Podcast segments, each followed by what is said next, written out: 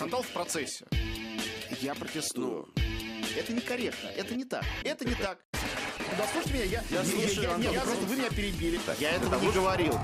Прямой и жесткий разговор. Не только о кино. Раздражение это естественный рефлекс. Все. Долин против. Продолжаем нашу программу. Мало времени, поэтому, наверное, вы уже помните, кто, кто в студии. Не буду перечислять. Э, Дим, у тебя возможность ответить на то, Да, э, что сказал Антон. опять же, тут э, спор э, просто в очень значимых деталях, да, потому что, безусловно, конечно, зритель хочет ходить на хорошее кино, а зритель вообще счастлив, если есть хорошее российское кино, да, потому что... И если ну, хорошее голливудское тоже. Зритель Да. не такой патриот, как многие думают. ну, Он э, любит хорошее, а не да, российское. Да, но когда хорошее российское, он тогда и патриот. Это, кстати, доказывают Да. все, все наши успешные проекты, это доказывают. Да, да, Но я да. я бы Тысяча просто- раз да. Я бы что хотел просто сказать, да, и я думаю, что вот по этой цифре тоже Антон не будет спорить. Это на больших отрезках времени э, хорошо известна истина, что примерно вот то, что может быть отнесено к хорошему или там качественному, или еще какому-то кино, это примерно 10% от производимого на пролонгированных отрезках времени. В лучшем случае. В лучшем случае. Ну вот мы не спорим с Антоном. Да. Это хороший показатель, если у тебя 10% отнесено к хорошему кино, да, исторически. Так вот, чтобы вы понимали, дорогие друзья, Голливуд и Соединенные Штаты примерно 400 картин в год снимают. Мы трепыхаемся в районе 60. Ну, этим все сказано. Да? Д- 10% от Голливуда это там 40%. А поскольку они там мощные и накатанные, то у них может быть чуть и повыше процент. В смысле 40 картин, 10%. А может чуть и повыше. Поскольку у нас индустрия слабая, да, и мы трепыхаемся в районе разовых процентов, то у нас ниже 10% будет. Да? И вот, соответственно, получается, что мы на большом отрезке можем конкурировать там пятью или там четырьмя картинами, да, а они 40. Ну, это объективная ситуация. И сломать ее можно только одним образом. Опять, вроде мы с Антоном здесь не, не, не противоречим, понимаешь? Э, при, когда есть большой и сильный, и есть маленький, который только пытается встать на ноги, при формально-рыночном, либерально-юридическом равенстве большой, конечно же, задавит маленького. А это только для этого и нужна вся эта идеология, ну, там, чистого рынка, да, в этой сфере. Поэтому, еще раз повторю, нужна системная, осмысленная, понятная, ну и пролонгированная политика. От производства до проката.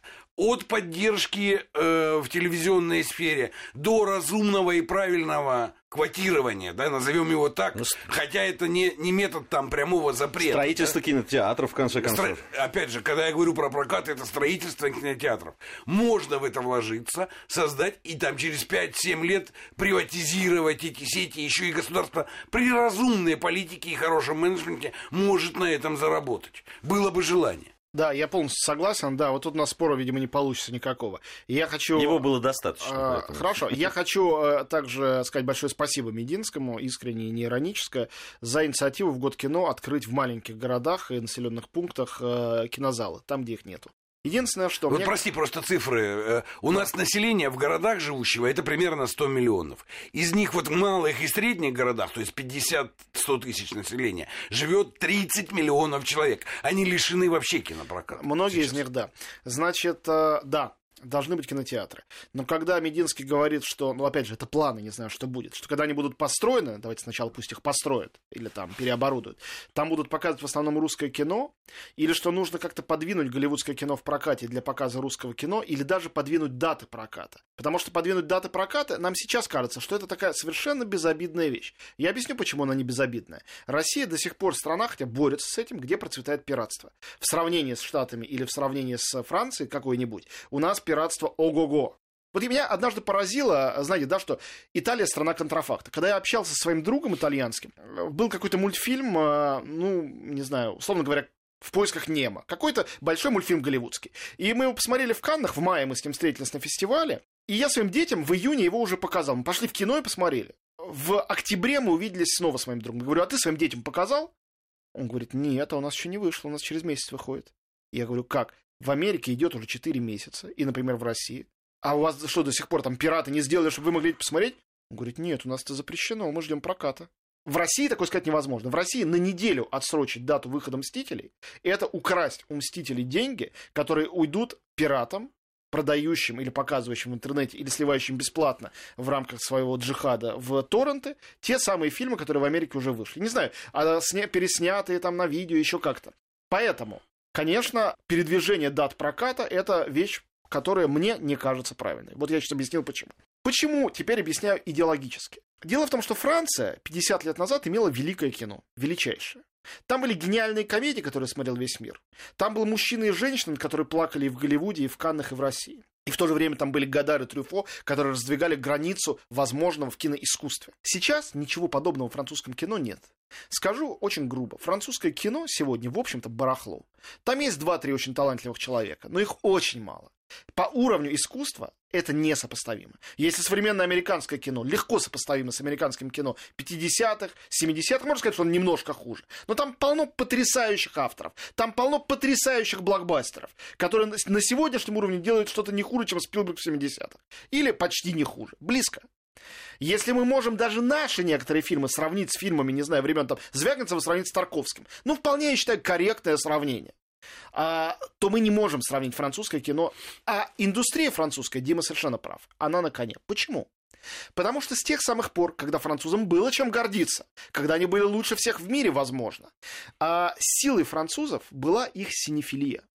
Все французское население и все французские кинематографисты показывали у себя и смотрели все фильмы на свете. Французы гордятся больше не своим Люком Бессоном сегодня, а своим Канским фестивалем, где иногда в конкурсе вообще французов нет. Или они не побеждают. Это не для французов, это фестиваль всего мира. Побеждают Филиппины, побеждает Таиланд, побеждает, почему нет, Россия или Украина, или еще кто угодно, или Америка. Часто там побеждает Америка. Это что, потому что французы стонут под пятой американцев? Нет. Потому что французы свою индустрию поддерживает, смотря любое кино. Индустрия устроена так, что человек, который смотрит кино, точка, не объясняется какое. Хорошее, плохое, большое, маленькое. Человек, который смотрит кино, точка поддерживает национальную индустрию. И когда у нас придумываются любые меры, любые, квотирование, передвижение проката, побольше русских фильмов ставить и поменьше нерусских фильмов ставить, любые ограничительные меры, ограничительные меры, ограничивающие что-то, вы уменьшаете количество, количество зрителей. людей. Когда, последняя фильм. фраза. Когда зритель приходит в мультиплекс и хочет посмотреть что-нибудь, а там идут только русские фильмы, а он не любит их смотреть. Это не значит, что он плюнет и купит билет. Он развернется, пойдет домой и не придет в этот мультиплекс снова.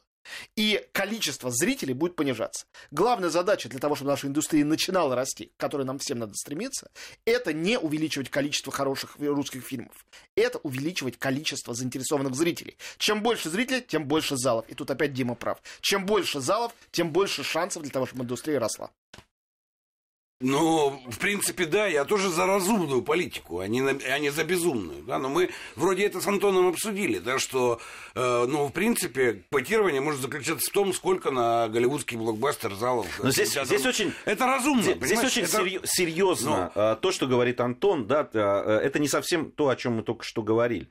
Он сказал о том, что важно не поддерживать даже в данном случае кинематограф, да, э, именно как кинематограф, а, по, а, а поддерживать интерес людей, вернее, даже, может быть, как его пестовать, это интерес людей к кино, хорошему кино, разному кино и так далее. К хождению в кино. Хождению в кино. Mm. Это основа индустрии, считает Антон. Ну, это одна из основ индустрии. Это не, опять же, это не может быть только к этому сведено, да, или сведено, как Ну, нет никого только. По, я, по, я говорю о приоритетах. Да, я расставляю да. приоритеты, как меня не видят. Но, но э, понимаешь, вот, э, смотрение до тех пор, пока у нас вот основные кинотеатры там находятся вот в этих торговых центрах, да, и люди едят там за барахлом. Ну, это во всем мире так. И кино э, во всем мире так, ну, не совсем ну, так. Ну, в торговых да? центрах не... большинство мультиплексов. Ну, конечно, но не все 40 тысяч экранов американских находятся в торговых центрах. Да? Нужно и то, и другое. Да? И, э, ну, наверное, в среднем городе на 50 тысяч населения, да, не обязательно, чтобы это было в торговом центре, который там, в принципе, нет такого торгового центра, например, в таком городе. Но кинотеатр должен быть при этом. Да? Поэтому я здесь, опять же, не о чем, ну, не о чем спорить. Но... Ты знаешь, мне, я хочу, у нас прям две минуты, и да. я отдаю тебе их, потому что Антон свое время... Я скажу только, что у нас возмутительно бесконфликтный эфир сегодня. Нет, нет, он достаточно... Я хочу, вот, чтобы ты ответил. А возможно ли в нашей стране? Потому что я все, э, все равно верю в э, различные да, там, национальные особенности. Возможно ли в нашей стране без отсутствия много, мало, не знаю, но все-таки с российского, хорошего, разного кино заинтересовать людей и заставить их пойти в кинотеатр? Понимаешь, нужно производить. Здесь нет королевского пути, Ге. Ведь то, что, ну, и сказал Антон там про Францию, да, э, потому что я считаю, что Франция при всей разумности ее политики там поддержкой своего производства не занимается. Да, и, и то, что им, ну, там, нечего показать, ты никуда, никуда, кроме вот за эту максимум, хорошо, если 10%, от всего производства является хорошим, качественным кино. А зритель действительно хочет смотреть только... Он плохое не хочет. С этим трудно поспорить. Поэтому выход только один. Да? Нужен объем производства, в котором у тебя на пролонгированном участке в 10-15 лет при системной деятельности твоей, как государства, появится этот процент близкий к 10. Да? И это важнейшее условие, я здесь не спорю с Антоном, существование индустрии как таковой, кроме общей политики. Потому что интерес кино будет держаться на этом, на этих 10%, которые ты даешь постоянно. Да? Что зритель знает, что у нас из года в год будет появляться 5, 7, 10% проектов, за которые не только не стыдно, а которыми ты хочешь гордиться, потому что тебе это понравилось, и это твое отечественное. Нет здесь королевского пути, ты обязан производить 100 картин, чтобы у тебя 10 было приличных. А мы на 60 не выходим. А, спасибо большое за разговор. Мне было интересно. не знаю, как слушателям. Мы, надеюсь, не особенно спорили, надеюсь, мы просто поговорили у об нас, этом. У нас же не Достаточно стоит... объемно, это у хорошо. У нас не стоит задача обязательно спорить. Если мы в чем-то сходимся, да ради бога, я буду только рад. Антон Долин, наш кинокритик, Дмитрий Куликов, наш коллега-политолог и Гия Саралидзе были в студии Вести ФМ. Через неделю встретимся. Долин против.